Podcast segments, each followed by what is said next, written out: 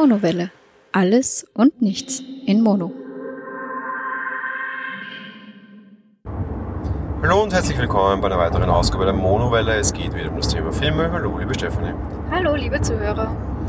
Wir haben uns Blade Runner 2049 angeschaut. Das Original ist jetzt um ja, über 30 Jahre alt, 35 Jahre, glaube ich. Damit älter als wir beide. Ähm, was schon mal eine, eine, recht lustige Ausgangslage ist, irgendwie, dass, dass ein Film nach so, so vielen Jahren quasi irgendwie eine, eine Fortsetzung erfährt. Und durchaus eine spannende Variante war, das Ganze mal wieder ins Kino zu bringen. Ähm, viel Potenzial, viel zu verhunzen, meiner Meinung nach. Weil das Original schon einen sehr eigenen Ton hat und eine sehr eigene Art hat. Wir haben beide das Original äh, jetzt kürzlich wieder gesehen, also quasi in Vorbereitung auf diesen Film mehr oder minder ja, ähm, mal die Handlung. Und du kannst jetzt nicht allzu viel von Handlung erzählen, weil wir sofort in den Spoiler hineinlaufen würden. Dementsprechend ist wir dann den Spoiler-Teil diesmal zur Abwechslung am Ende wieder geben, weil er diesmal einfach absolut notwendig ist. Ja, auf jeden Fall. Also im Endeffekt, was wir sehen, wir sind mal filmisch gesehen 30 Jahre nach dem Vorgänger. Ähm, ähm, während im letzten Teil die Replikanten ja gejagt worden sind, gibt es jetzt neue Generationen und wir haben auch einen neuen Blade Runner, der ja, auf seiner Mission immer ist, da zu schauen, wie die Replikanten sind. Und aufgrund einiger Hinweise macht er sich auf der Suche nach dem aus dem ersten Teil bekannten ähm, Jack, Jack, Jack Deckard, dem alten Blade Runner. Ja, und großartig mehr kann man jetzt gar nicht dazu sagen eben. Kommen wir mal vorerst zu den Personalien. Regie führt Dennis Villeneuve. Sagt ihr da was? Nein, ehrlich gesagt nicht. Villeneuve sagt mir nur aus der Formel 1 was. ja, den Spiel haben wir auch schon öfter gehört. Ähm, doch, der sagt uns was, beziehungsweise wir haben seinen letzten Film äh, beide erst kürzlich gesehen, das war Rival. Ah, okay, mhm. schön. Also im Endeffekt jemand, der für seine Werke durchaus schon gelobt wurde, auch von uns, auch noch außerhalb des Podcasts da zwar, aber trotzdem bei den Oscars ja auch relativ gut abgeräumt hat. Ähm, ansonsten besetzungstechnisch, ja, die Hauptrolle, den neuen Blade Runner spielt Ryan Gosling, den alten Blade Runner spielt Harrison Ford. Das klingt blöd, aber einen Hauptdarsteller irgendwie nach 35 Jahren wieder rauszerren zu können, ist natürlich auch schon mal eine relativ beeindruckende Sache. Alt geworden ist er. Aber davor hatte er keine Angst, das sahen wir auch schon in Star Wars ganz gut. Also irgendwie ähm, den alt gewordenen, ähm, was auch immer spielen, das geht ganz gut offensichtlich. Wir haben Robin Wright als Lieutenant Josh, wir haben Anna D. Arms als Joey, wir haben Woody Harris als Nandis, wir haben einen Oscar-Preisträger in dem Film, Jared Leto, der Sänger von 30 Seconds to Mars, ähm, spielt äh, ja quasi den neuen Schöpfer der Replikanten damit mehr oder minder den Antagonisten. Ähm, ja, schauspielerische Leistung. Ähm, ja, schwer zu sagen. Also es gab grundsätzlich von den meisten, sage ich mal, gerade von dem neuen Blade Runner fand ich sie eigentlich sogar ganz gut. Ähm, schlecht kann ich jetzt so auch bei niemandem direkt sagen, weil sie spielen ja doch auch ähm, unmenschliche Wesen teilweise. Also von dem her sage ich mal nichts Besonderes und ja. Ich habe gedacht, du wolltest den Satz sagen, äh, den, der mir auf der Zunge lag, äh, schauspielerische Leistung. Äh, welche jetzt?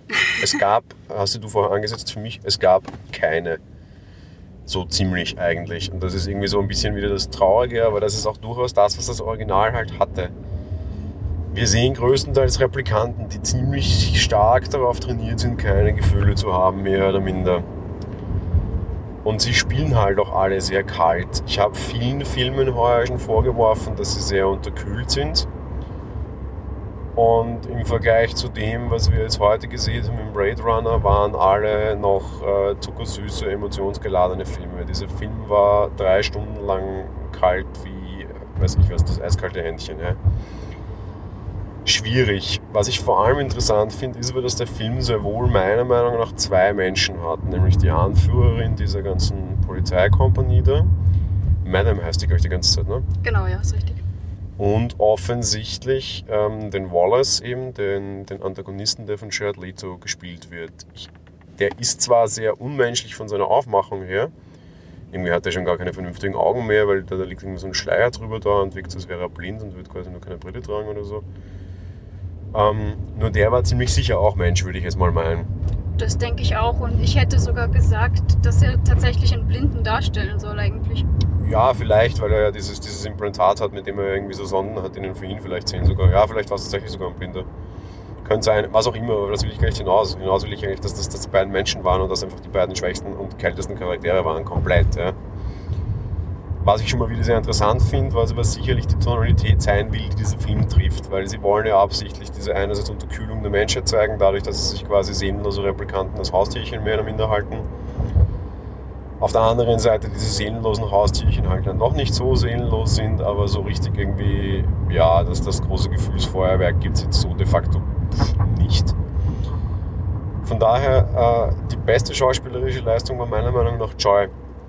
Das ist so ein Hologramm, das eigentlich irgendwie zur, zur Belustigung von, weiß ich was, jeden, der sich leisten kann, gedacht ist. Und die spielt meiner Meinung nach wirklich super. Und die spielt das total toll, obwohl es eine Schauspielerin ist, die de facto gar keinen eigenen Körper so mehr oder minder hat. Ja? Das fand ich beeindruckend. Ähm, Shared Leto, ich mag diesen Menschen unheimlich gern, wenn ich von, von einem Menschen tatsächlich Fan bin, dann von ihm. Ich mag seine Musik. Wir haben für sein nächstes Konzert erst äh, die Woche viel Geld ausgegeben ich mag ihn auch als Schauspieler sehr gerne und ich bin sehr, sehr froh, dass er damals für Dallas Buyers Club den Oscar gewonnen hat. In, wie hat der geheißen? Killer Squad, Gangster Squad?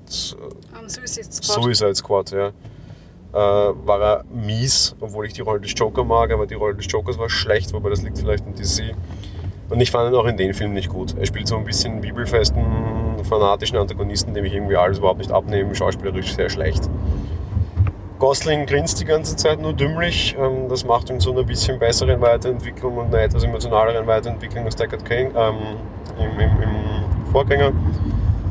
Ford ist alt geworden und spielt den Gealterten ganz gut, aber da muss man halt auch dazu sagen, den sieht man jetzt halt auch nicht wirklich so viel. Also es ist mehr als ein Cameo, er hat schon eine Rolle und er hat schon, schon eine Aufgabe und die ist auch wichtig und die ist auch groß und da gehen wir Spoilers halt dann auf ein. Spielt schon in Ordnung, da kann man nicht schimpfen, aber jetzt auch nicht großartig, finde ich. Also von daher schauspielerische Leistung meiner Meinung nach ja, teilweise gewollt, teilweise auch so nicht wirklich gut.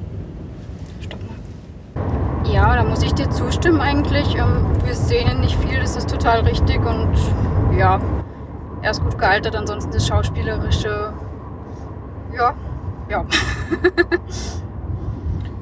das nächste fassen wir jetzt mal gleich alles zusammen. Ähm, Optik, Musik, Atmosphäre, Blade Runner 1 setzt sehr, sehr stark auf diese Atmosphäre. Es ist so generell immer so, irgendwie so ein Film noir. Film, es ist eine starke Dystopie, der hatte schon eine leichte Aussage. Das Thema Aussage würde ich gerne als letztes noch zum Abschluss machen, bevor wir in den Spoiler kommen. Erst aber einfach rein so zum ganzen Atmosphärenpaket. Ja, also Atmosphäre hatte der schon einiges, muss ich sagen. Ähm, also da kann ich nicht schimpfen, finde ich, also aus meiner Perspektive heraus er hat auf jeden Fall einen eigenen Ton und er hat auf jeden Fall eine eigene Bildsprache und die orientiert sich schon ganz gut am Vorgänger. Ähm, er hat teilweise extrem schöne Bilder. Wenn sie da irgendwie im, im, im postnuklearen Las Vegas einmarschieren, finde ich unheimlich schön. Ich finde auch teilweise die Aufnahmen von, von Los Angeles sehr schön. Ähm, unterm Strich tue ich mir mit dem Film trotzdem irre schwer und äh, nein, für mich war es nichts. Ähm, ich finde, der Film hat pacingmäßig ein irres Problem. Der Vorgänger war schon sehr langsam, der auch, aber der wird gegen Ende raus zu lange. Der geht äh, 2 Stunden 40 und der wäre in unter zwei Stunden gut erzählt gewesen, finde ich muss ich zustimmen, ja. Der ist schon echt, der hat seine Längen. also langsames Pacing ist schon gut und dass mal jetzt nicht dieses, dieses schnelle Ding sein muss, wie es der Vorgänger gut drauf hatte, ist okay, aber der überzieht es dann einfach halt, finde ich. Auf der anderen Seite, und das lag nicht daran, dass er 3D war und ich normalerweise immer motz, das ist ein Novum, der Film war stellenweise, was heißt stellenweise, größtenteils viel zu dunkel. Wenn ich so Richtung Film Noir gehen will, ist das okay. Und dann muss ich natürlich dieses Dunkle, dieses Dystopische, dieses, dieses, dieses Drückende haben. Aber er war teilweise zu dunkel, um irgendwelche Dinge zu erkennen.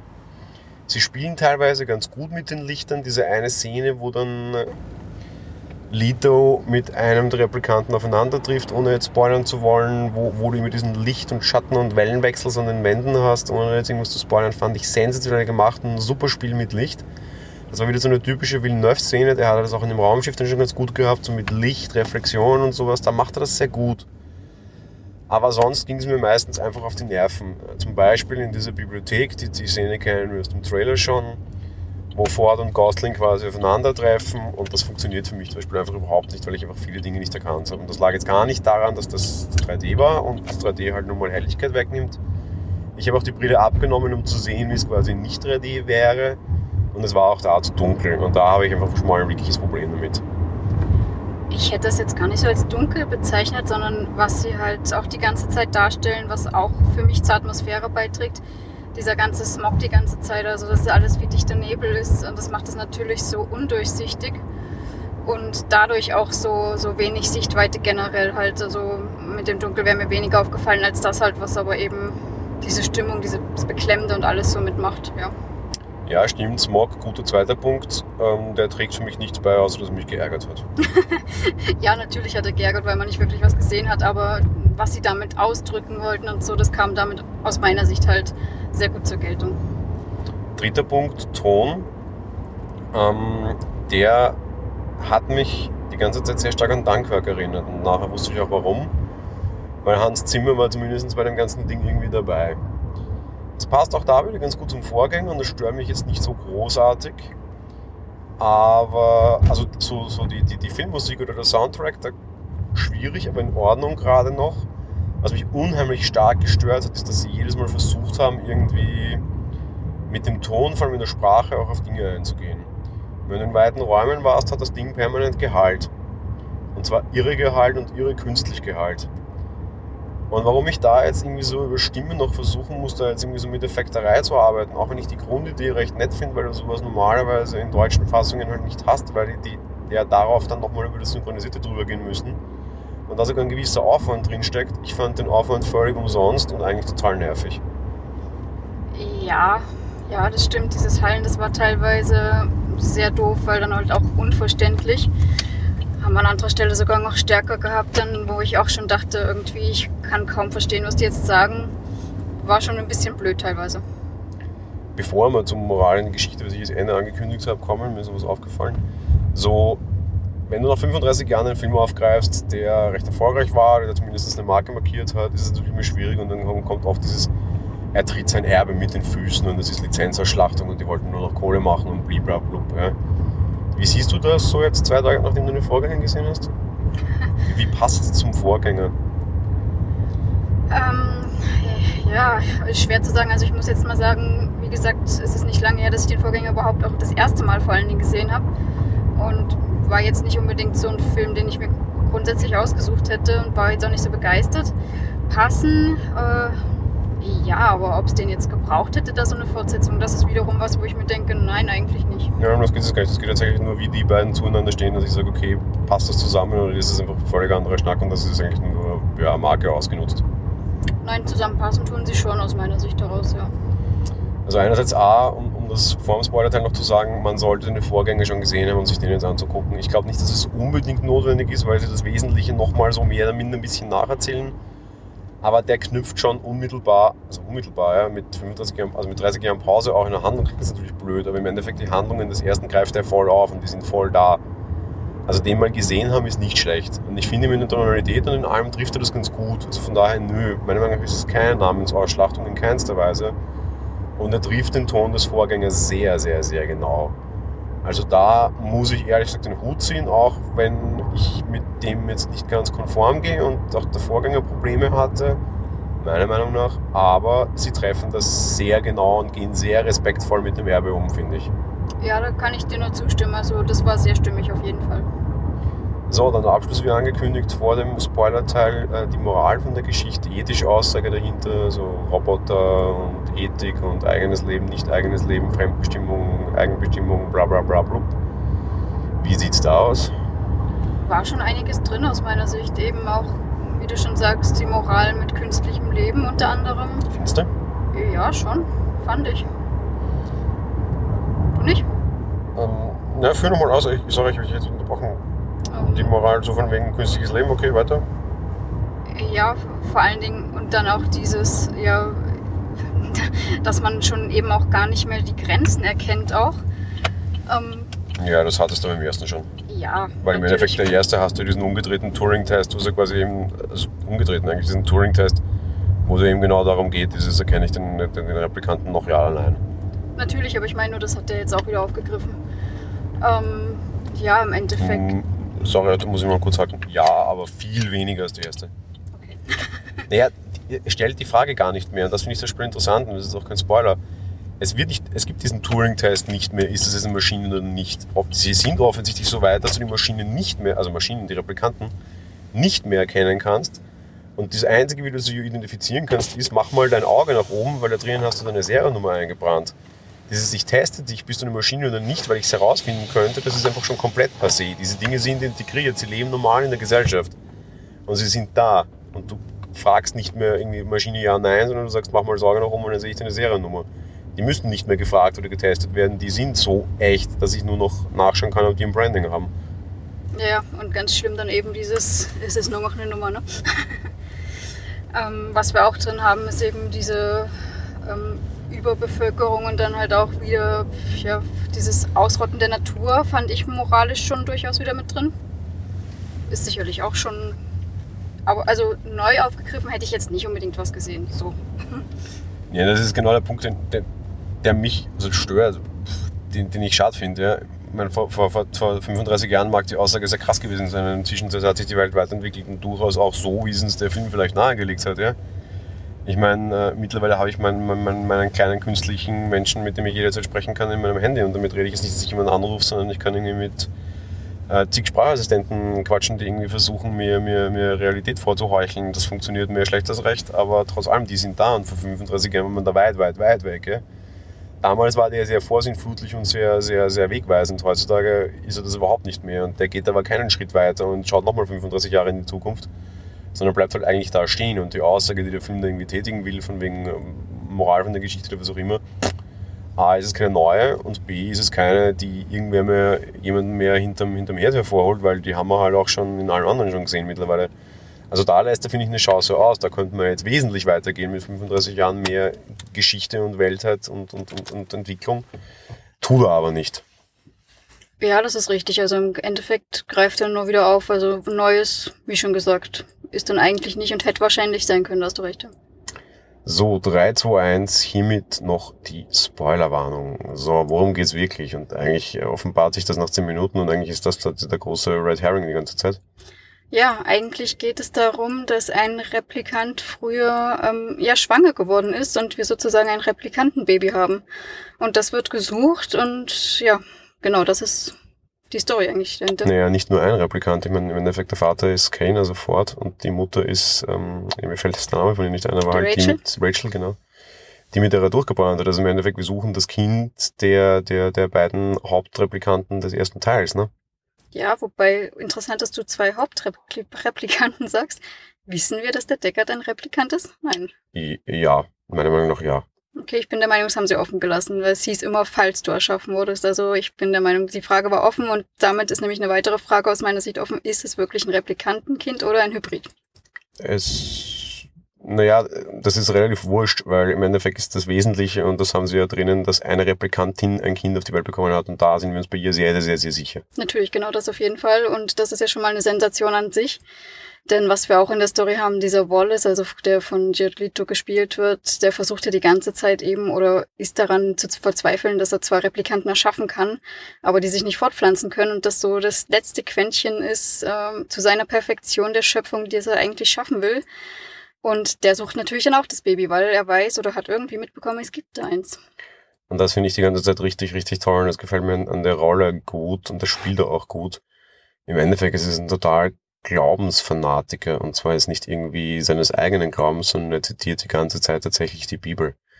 Was dir jetzt als vielleicht nicht so bibelfester Mensch nicht auffiel, aber ich sagte ja schon gleich in seiner ersten Szene, Moment, machen die das jetzt absichtlich, dass die aus der Bibel zitieren, und zwar im Endeffekt aus der Offenbarung nämlich sogar zitiert haben, also aus der Apokalypse-Geschichte de facto. Was ich schon mal sehr, sehr interessant fand, wie die ganzen Engel aufgezählt werden und so. Und im Endeffekt sagt er dann quasi auch, er spielt schon Gott und es ist ihm auch bewusst und das sagt er auch völlig ohne jeglichen Wahnsinn. Aber im Endeffekt ist es, was, was Gottes Ding nicht zu schöpfen, was du ja im ersten Teil schon hättest, nämlich die Schöpfung an sich, sondern Gottes größte Schöpfung war, ihnen die Schöpfungskraft selbst zu geben. Und genau den letzten Schritt will er machen, weil er es das macht dich zu Gott. Nicht, dass du Leben kreierst, sondern dass du dem Leben die Chance gibst, Leben zu machen. Also quasi diesen Prozess anzukicken. Und das war so die einzige Moral von der Geschichte oder der einzige Punkt, wo ich mal kurz den Kopf schief halten musste, der mich vielleicht jetzt auch noch die nächste Stunde beschäftigen wird, weil die Aussage fand ich sehr weitgreifend und sehr interessant und mal auf jeden Fall nicht so, so grundun und dann eine Glaubenskomponente hineinzubekommen, das hat der erste Teil gar nicht gemacht und der schon, das fand ich sehr spannend. Das stimmt auf jeden Fall, ja. Und ich glaube allerdings auch als, es ist zwar wurscht, aber auch als nicht bibelfester Mensch. Also man hat schon zum einen erkannt, dass er die ganze Zeit was zitiert und in die Richtung, die es ging, da konnte man schon dran erkennen, dass es auch Bibel ist, ja. Ich glaube nicht. Ich glaube, im ersten Auftritt, den er hat, wo er noch von den Engeln spricht, glaube ich nicht, dass sofort jedem klar sein wird, dass es Bibel ist. Im mhm. zweiten Teil ist es sehr klar, weil er von der Abraham-Geschichte spricht und die weiß ja jeder. Naja, ich meine ja auch so im Verlauf der, der, des Films halt.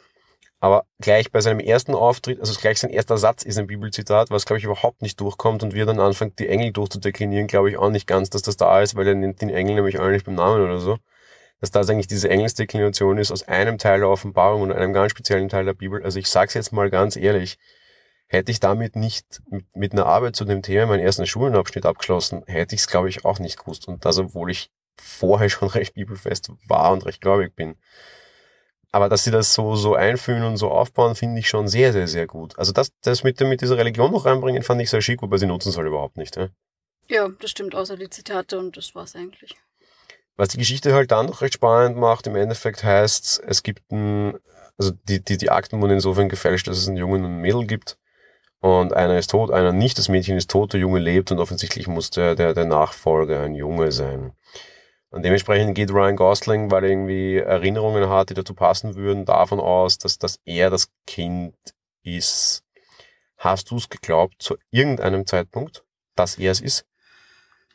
Hm, dadurch, dass ich mich recht sehr von Film einfach nur berieseln lasse, war ich erstmal schon auch der Überzeugung, ja. Also es zieht. Es hat gezogen, vor allen Dingen, ähm, als er eben diese Erkenntnis trifft oder er diese Erkenntnis hat, die dazu führt, dass er das denkt, war es für mich glaubwürdig, ja. Sehr spannend für mich zu keinem Zeitpunkt, weil es mir einfach zu leicht gewesen wäre. Ja, zu leicht war es. Weil es war total ja mitten ins Gesicht auf die Nase, aber ich fand's trotz allem super gemacht. Die Auflösung, wer es dann ist, nämlich derjenige, der den Replikanten quasi, also diejenige, die den Replikanten diese Erinnerungen auch gibt, um damit auch sich selbst zu verschleiern und ihre eigene Existenz, beziehungsweise halt viele Leute in diesen Glauben zu lassen, fand ich sehr schick. Und noch schicker finde ich, dass die durch die Einspeisung dieser Gedanken de facto sich eine Armee aufzüchtet, die sich wehren will.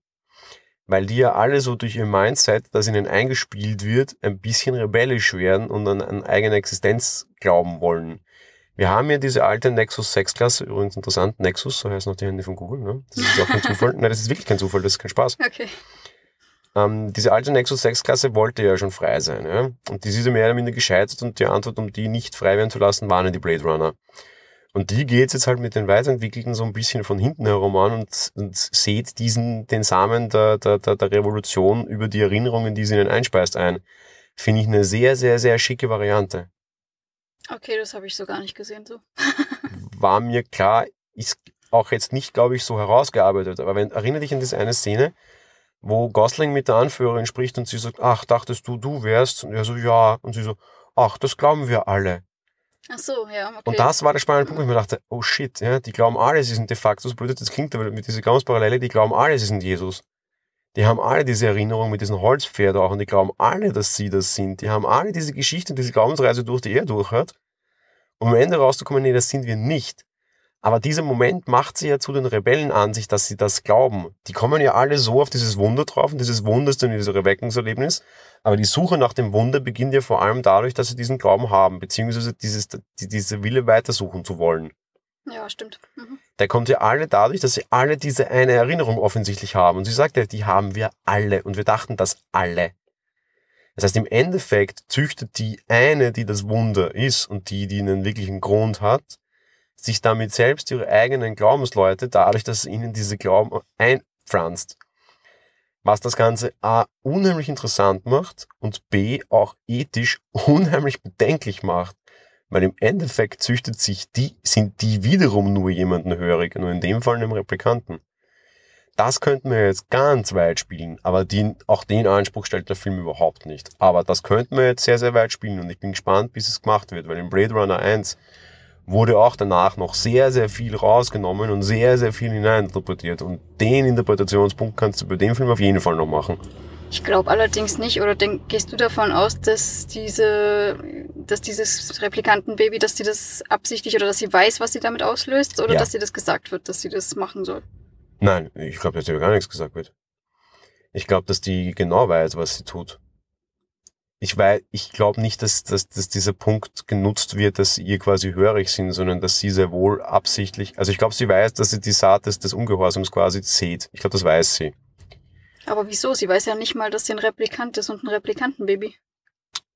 Die weiß ja nur, dass ihre Eltern äh, eigentlich sie wohlbehütet zurück, äh, also zurückgelassen nicht, aber ihr diese Kapsel gebaut haben, weil sie sehr krank ist und sonst äh, sterben würde.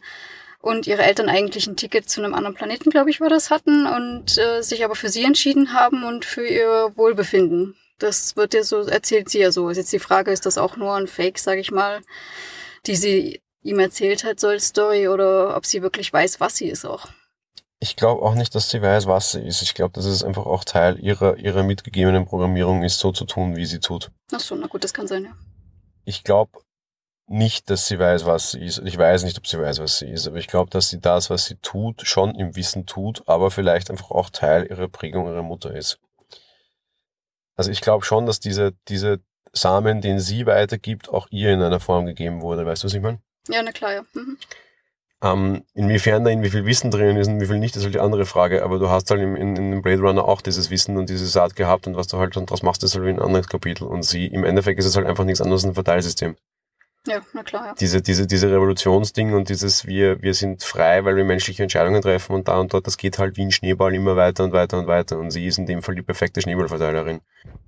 Wäre ich ihre Mutter, wäre ich Rachel aus dem ersten Teil, würde ich jetzt auch versuchen, dass es nicht als ich bin die eine Fehlfunktion stehen zu lassen, sondern würde aus der Fehlfunktion ein Programm machen wollen, würde schauen wollen, dass ich damit wesentlich viele Leute erreiche. Und da wäre jetzt natürlich das Kind ein idealer Schlüssel dazu, das dann in so eine Position gebracht wird, dass den Replikanten Erinnerungen einspielt, um da quasi diesen Virus einfach weiter zu verbreiten. Nimm es wie einen Virus, der sich einfach immer weiter verbreiten will und weiter verbreiten will. Und vielleicht ist es einfach ihre Version, zu sagen, du bist der Virus, der sich verteilt. Und das finde ich, also da kann man schon noch viel hineininterpretieren, wenn man will. Das stimmt auf jeden Fall, ja. Also es gibt quasi weiteren Stoff dann auch wieder. Ja, das, das, kann- das kann man dann gleich als Abschied nehmen, bevor wir zum Fazit kommen. Weitere Stoffe, ich glaube nicht. Ich glaube, dass das war jetzt ein, ein einzelstehender Film war und der jetzt wieder auch relativ viel Breite offen lässt, dann doch, wenn man sich überlegen will. Wenn nicht, war es zumindest eine gelungene Hommage, eine gelungene Fortsetzung und ohne das mit groß mit Füßen treten zu wollen. Uns passt schon. Ich glaube nicht, dass wir in zwei Jahren irgendwie Blade Runner 2050 sehen oder so. Ähm, dazu war er auch nicht erfolgreich genug. Der Film hat irgendwie 200 Millionen Budget gehabt und dann am ersten Wochenende irgendwie 30 oder 40 Millionen in den USA eingespielt und war damit irgendwie Platz 700 an der All-Time-Kino-Box-Office-Liste. Dafür, dass er doch recht große Namen hat eigentlich und recht gut vermarktet wurde, war es eigentlich mal am Box-Office-Wochenende ein Flop. Jetzt, zwei Wochen später, hat er ungefähr die Hälfte seines Budgets eingespielt. Das klingt jetzt so als, naja, okay, wird schon noch, aber auf der anderen Seite hat da die Erwartung sicherlich wesentlich höher. Ja. Von daher, ja, da werden alle schon mit, mit okay aussteigen und das war jetzt kein Flop, aber es wird jetzt an die Erfolgsgeschichte werden. Muss es auch nicht, finde ich okay. Man kann das jetzt, ja, vielleicht sehen wir irgendwann dann in 35 Jahren den nächsten oder so, wie auch immer, weiß ich nicht. Wahrscheinlich auch nicht, aber ich finde es okay, aber ich glaube nicht, dass das jetzt irgendwie der Beginn einer großen Franchise werden wird. Reicht auch vollkommen. Es muss nicht alles immer 50 Fortsetzungen haben. Also kann gern abgeschlossen auch sein. Ja, von daher zum Fazit, er hat für mich einige Probleme, wenn man ein bisschen länger drüber nachdenkt oder ein bisschen weiter drüber nachdenken will und sich freien lassen will, macht's den Film für mich besser, wobei das einfach trotzdem jetzt nicht für die Leistung der Schauspieler und für die Leistung des Regisseurs spricht, sondern eher für die Leistung des Drehbuchautors und vielleicht auch des Dialogautors, auch wenn der nur ungefähr fünf Seiten schreiben musste, weil zugegeben Story und, und, und Dialoge sind super dünn. Also lange Gespräche hat der Film gar keine, den Text hätte Arnie komplett lernen können und das heißt was. Als stiller Wischte. Ähm, aber da ist die Arbeit, finde ich, ganz gut. Alles andere, ja, viel Mühe, viel Ambition und wirklich super am Vorgänger orientiert und den überhaupt nicht in Füßen getreten. Das bringt ihm für mich ein paar Pluspunktchen und, und, und Sympathie ein. Ja, trotz allem eine nette Fortsetzung, die ich in zwei Wochen wieder vergessen habe und dann war es auch okay so. Geht mir ähnlich, vor allen Dingen, da der aus meiner Sicht schon von Anfang an gleich äh, Probleme halt teilweise da drin hat.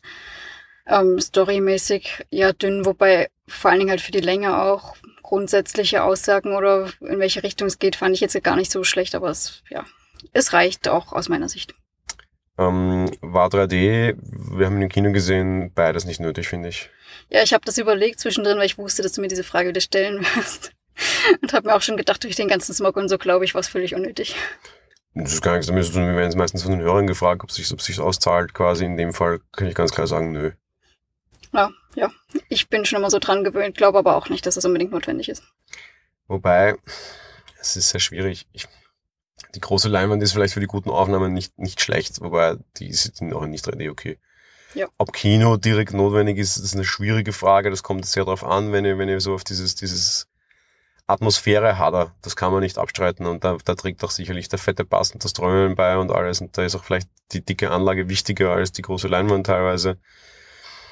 Atmosphäre hat er, 3D muss auf jeden Fall nicht sein. Kino, wenn man sich von Atmosphäre mitnehmen lässt und für das jemanden was Wichtiges ist, also jetzt nicht so im Sinne von, oh, diese Bilder brauchen die Leinwand, sondern eher von, ich brauche jetzt diesen Saal, dieses Dunkel und dieses Erlebnis, um die Atmosphäre erleben zu können, dann ist Kino schon okay.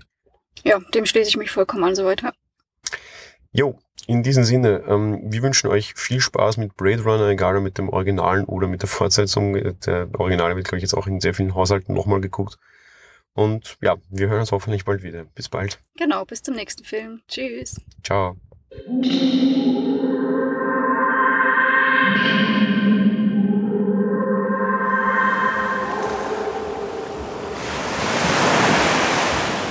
Monowelle ist ein kostenloser und privater Podcast von Jan Gruber. Mehr Informationen dazu findet ihr unter www.monowelle.at. Abonniert den Podcast mit iTunes oder dem Podcatcher eurer Wahl. Wir freuen uns über Kommentare auf der Webseite, Audiokommentare, Empfehlungen oder gar Bewertungen bei iTunes.